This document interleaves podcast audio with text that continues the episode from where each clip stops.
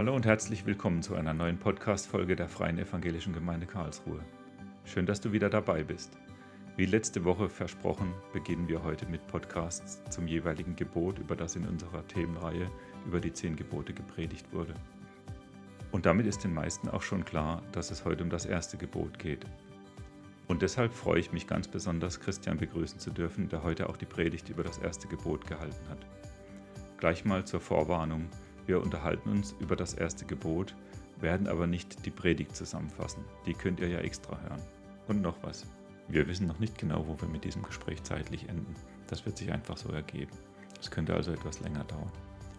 Wir fassen auf jeden Fall nochmal ein paar konkrete Fragen zum Weiterüberlegen am Ende des Podcasts zusammen. Den Zeitstempel dafür findet ihr dann in der Podcast-Beschreibung. Aber jetzt, Christian, herzlich willkommen. Wie geht es dir? Hallo Carsten, ich bin gespannt, mein zweiter Podcast. Ja, genau, meiner auch. Lass uns doch mal mit einer einfachen Frage anfangen, so zum Warmwerden. Wie lautet das erste Gebot? Das lautet, ich bin der Herr dein Gott, der ich dich aus Ägyptenland, aus der Knechtschaft geführt habe. Du sollst keine anderen Götter haben neben mir. Hervorragend. Und hast du das auswendig gelernt oder äh, musstest du es nachlesen? Das erste Gebot kann ich tatsächlich auswendig. Sehr gut. Vielleicht können wir das ganze Thema in so drei Abschnitte aufteilen. Ne? Das erste mit Ich bin dein Herr, das zweite ein bisschen was über Ägypten und das dritte zum Thema Götter. Zu dem Ich bin dein Herr, dein Gott. Das ist ja eine sehr klare, kurze und prägnante Aussage. Die hätte ja schon auf Twitter stehen können. Ne? Bei Twitter kann man 160 Zeichen verfassen und das ist sogar kürzer. Was glaubst du, wieso ist das so kurz gefasst? Inhaltlich gibt es doch da viel mehr zu sagen, als ich bin der Herr, dein Gott.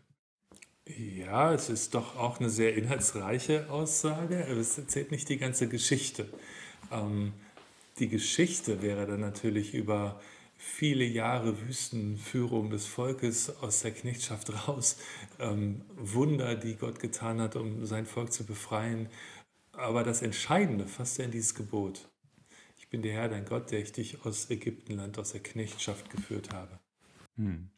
Und eigentlich ist ja auch typisch, wir haben ja überall eine Kurzzusammenfassung und hinter der Zusammenfassung stehen dann ganz viele Handlungsanweisungen oder Wissen, wieso man irgendwas tut. Bevor man in den Operationssaal geht, Hände waschen, wir haben uns das letzte Mal ja schon unterhalten darüber, wie das Gottesbild auch unsere Interpretation zu äh, Geboten prägt. Ne? Und hier bei, diesem, bei dieser klaren Anweisung kann man das ja auch von verschiedenen Seiten sehen. Ne? Von der einen, da ist ein Gott, der hat wirklich alles geschaffen, der ist der Dominante, der äh, sagt uns, weil ich das sage, tust du. Oder man kann es hören als ich bin der, der dich liebt, der mit dir geht, der dich begleitet, in Beziehung mit dir treten will und der nicht will, dass du unnötige Dinge machst und anderen Göttern folgst. Äh, wie siehst du das? Ja, ich würde sagen, wir brauchen die Alternativsetzung nicht. Also tatsächlich stimmt beides. Also Gott spricht das in aller Souveränität aus, fängt mit der Ich-Botschaft an. Ähm, da gibt es nichts zu deuteln. Und auch an der Geschichte, die er beschreibt, gibt es nichts zu deuten. Er hat sie herausgeführt aus der Knechtschaft und der Pharao war äh, die damals äh, für Israel mächtigste ähm, Gestalt überhaupt. Und da hat dieser Gott sie souverän draus befreit. Hat dann noch nebenbei das Meer äh, geteilt, dass sie durch konnten und der Pharao nicht und so weiter. Also an Souveränität und direkter Ansage ist alles da. Und gleichzeitig hört man auch schon im ersten Gebot diese liebenden Augen Gottes mit durch, der ich dich aus der Knechtschaft befreit habe. Er hat sein Volk gesehen. Er sieht auch uns heute in unseren Abhängigkeiten und sieht nicht dran vorbei. Also das rührt ihn, da bewegt er sich, da geht er los und holt Mose und let my people go. Und diese, Gott ist ein befreiender Gott, ganz souverän, aber interessiert an den Lebensgeschichten seiner Kinder. Hm. Ich musste eben daran denken, wie ich mir seit einiger Zeit beim Beten immer bewusst mache, dass Gott der ist, der wirklich alles geschaffen hat. Das ist so unfassbar viel, das ganze Universum, alles darin. Und trotzdem bin ich ihm nicht zu klein und unbedeutend. Diese Kombination aus Macht und Nahbarkeit ist unglaublich und macht es auch lohnend zu beten. Unbedingt, ja. Gehen wir vielleicht mal auf diesen zweiten Punkt, der Herr dein Gott, der dich aus Ägypten geführt hat. Das ist ja nochmal eine extra Aussage. Es hätte eigentlich ja schon gereicht, ich bin der Herr dein Gott, aber irgendwie war es ja für Gott wichtig zu sagen, der dich aus Ägypten geführt hat. Das wäre so eine Frage an dich, warum sagt er das? Und die zweite dann vielleicht direkt hinten dran, was ist denn unser Ägypten? Okay. Ähm, warum sagt er das? Also offensichtlich hat das was mit Israel und dann auch irgendwie wahrscheinlich was mit uns zu tun, dass wir selbst solche Befreiungsgeschichten ähm, wieder vergessen oder dass wir, dass wir sie nicht mehr so präsent haben. Und ähm, das äh, hört man ja dann äh, auch schon während der Wüstenwanderung, dass das Volk murrt und das Volk sich zurückwünscht äh, an die Fleischtöpfe Ägyptens, also wieder zurück in die Abhängigkeit. Und ähm, für mich immer so ein Moment des Fremdschämens, also ähm, gerade noch beschrieben worden, wie Gott echt die Wellen bewegt und gegen die militärische Übermacht des Pharaos souverän besteht. Und dann hat das Volk tatsächlich ähm, den Glauben schon wieder verloren und die Hoffnung. Und ein paar Meter weiter in der Wüste ähm, fangen sie an zu murren gegen denselben Gott, der sie befreit hat. Ich, ich glaube, dass wir das brauchen, ähm, dass er uns daran erinnert. Und ähm, du fragst ja, was ist äh, unser Ägypten?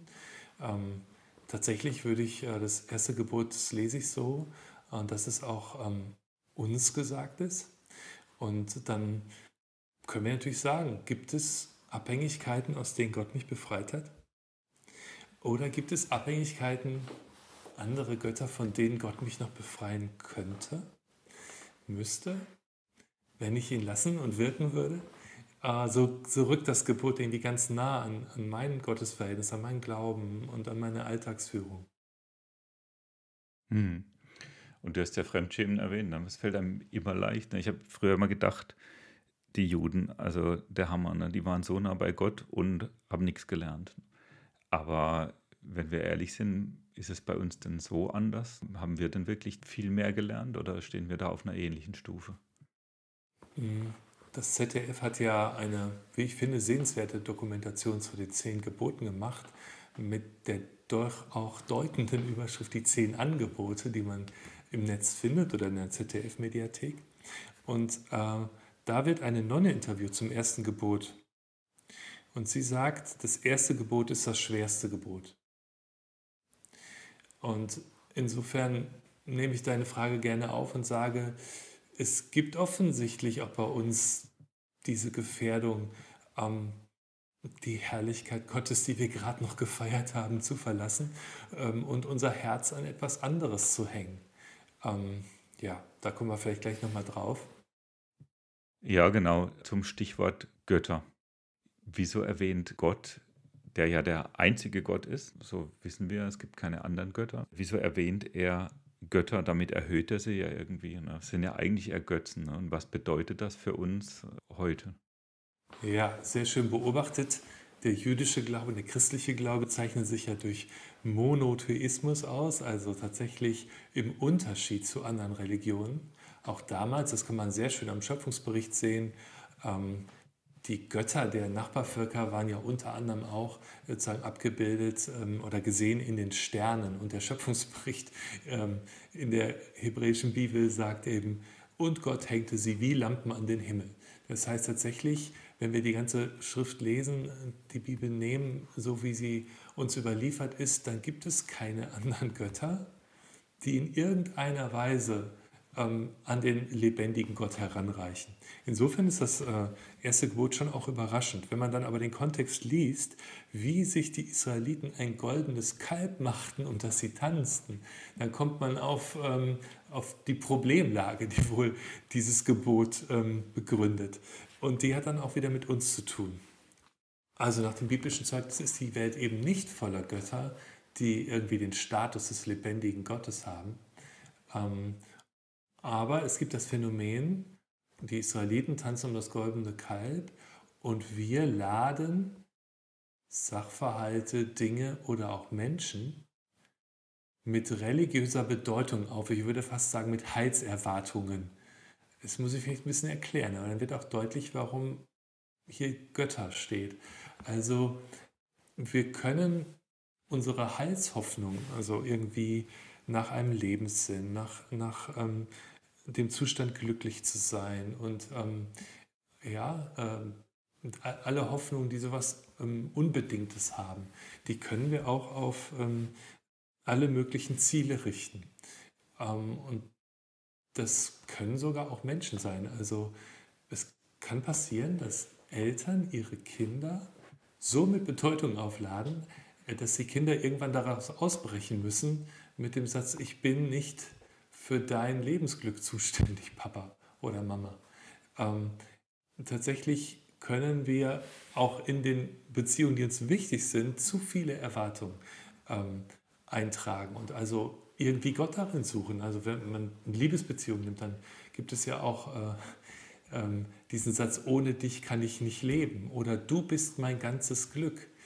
Ähm, wenn wir das wörtlich nehmen, sind das ähm, letztlich religiöse Erwartungen, die an, an, einen Menschen gerichtet werden. Und ähm, damit ähm, bilden wir uns Götter äh, jenseits des lebendigen Gottes und belasten auch die Beziehung zu den Menschen, indem wir sie mit zu viel Erwartung, mit religiösen Erwartungen überfrachten. Hm. Ich glaube, gerade in Bezug auf diese Beziehung zwischen Menschen, ne, diese Liebesbeziehung, ich fand es immer erstaunlich, wenn man die amerikanischen oder englischen Pop-Songs anhört. Die sind ja so übertrieben und da denke ich immer, die kann man auf Deutsch gar nicht anhören. Da muss so ein Grönemeyer kommen und das ein bisschen anders machen.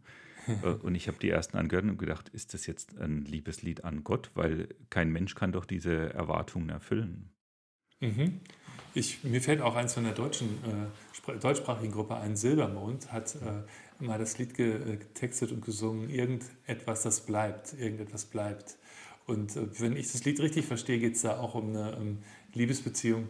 Und äh, da ist der Satz drin, auch wenn die Welt den Verstand verliert, und davon können wir tatsächlich ein Lied singen, auch wenn die Welt den Verstand verliert, das hier, und damit ist die Beziehung gemeint, bleibt unberührt. Also hat irgendwie ewigen Charakter. Ähm, irgendetwas, das bleibt. Ähm, und man merkt, es ist tatsächlich so an der Grenze zu, zu einer religiösen Erwartung, die äh, sich in der Liebesbeziehung äußern kann. Und gibt es also auch hier und da bei deutschsprachigen Gruppen. Hm. Im Vorgespräch hattest du neben Silbermond auch Dietrich Bonhoeffer erwähnt. Ja, ähm, das Beispiel war jetzt nicht unbedingt für andere Götter, sondern bei Bonhoeffer ist eben dieses, die Bedeutung, die der lebendige Gott, der da vor uns steht im ersten Gebot, hat, so deutlich, dass er sagt, als es um seine Identität geht, also Bonhoeffers Identität, dein bin ich, o oh Gott. Und das ist der wichtigste Satz, den er bei sich sagen kann. Und das ist auch sozusagen eine mögliche Antwort von jedem Hörer dieses Podcasts ähm, auf diese Selbstverstellung Gottes, ich bin der Herr, dein Gott, der ich dich aus Ägyptenland, aus den Abhängigkeiten geführt habe und führen will. Du sollst keine anderen Götter haben. Zu antworten, dein bin ich, o oh Gott. Und bei vielen unbeantworteten Fragen über uns, bei manchem, was wir nicht einfach lösen können wie Gott, so sehr wir es uns wünschten und gerne das Lebensglück für unsere Partnerin verkörpern würden oder ähm, ja, äh, bei all dem, was wir nicht von uns aus Göttliches haben, äh, können wir uns doch ihm ganz anbefehlen und unsere Identität bei ihm finden. Insofern ist dieses erste Gebot tatsächlich auch dialogisch. Es, ist es fragt nach einer Antwort. Und das, was ich von Bonhoeffer da zitiert habe, das ist eine äh, Antwort eines Glaubenden. In schwerer Zeit in der äh, Zelle der Nazis ähm, in Berlin-Tegel äh, geschrieben, ähm, wer bin ich, dein bin ich, oh Gott. Mhm. Ich glaube, das ist ein Schluss für den Podcast, den man fast nicht mehr toppen kann. Von daher würde ich vorschlagen, dass wir jetzt thematisch hier aufhören und lass uns doch, wie wir am Anfang versprochen haben, ein paar Fragen weitergeben, die jeder für sich selbst und mit anderen überlegen kann. Okay, erste Frage. Was fühlst und denkst du, wenn du hörst, ich bin der Herr, dein Gott? Zweitens. Hat Gott dich schon mal aus einer Wüste oder Abhängigkeit geführt? Drittens. Wünschst du dir aktuell Befreiung aus einer Abhängigkeit? Viertens. Warum suchen wir uns andere Götter? Fünftens. Kann es sein, dass du andere Menschen oder Dinge mit Heilserwartungen auflädst? Sechstens. Woran hängt dein Herz? Wem oder was vertraust du unbedingt? Siebtens.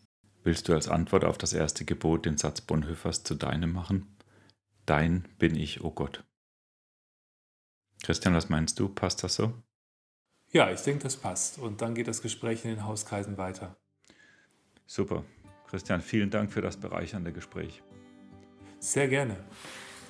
Und dir, lieber Podcast-Hörer, vielen Dank fürs Zuhören und Mitdenken. Wir hoffen, du kannst etwas für dich mitnehmen und auch weitertragen in deinen Alltag und diese Themen in weiteren Gesprächen, zum Beispiel in unseren Hauskreisen, vertiefen.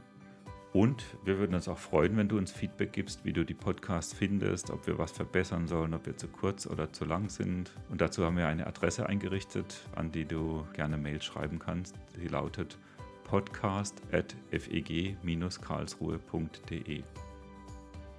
Ich hoffe, wir hören uns kommende Woche wieder zum zweiten Gebot und Alex Gimbel. Und wenn alles klappt, wie wir geplant haben, gibt es dann sogar einen Überraschungsgast. Aber mehr wird noch nicht verraten. Mach's erstmal gut, bis dahin und ciao. Ciao.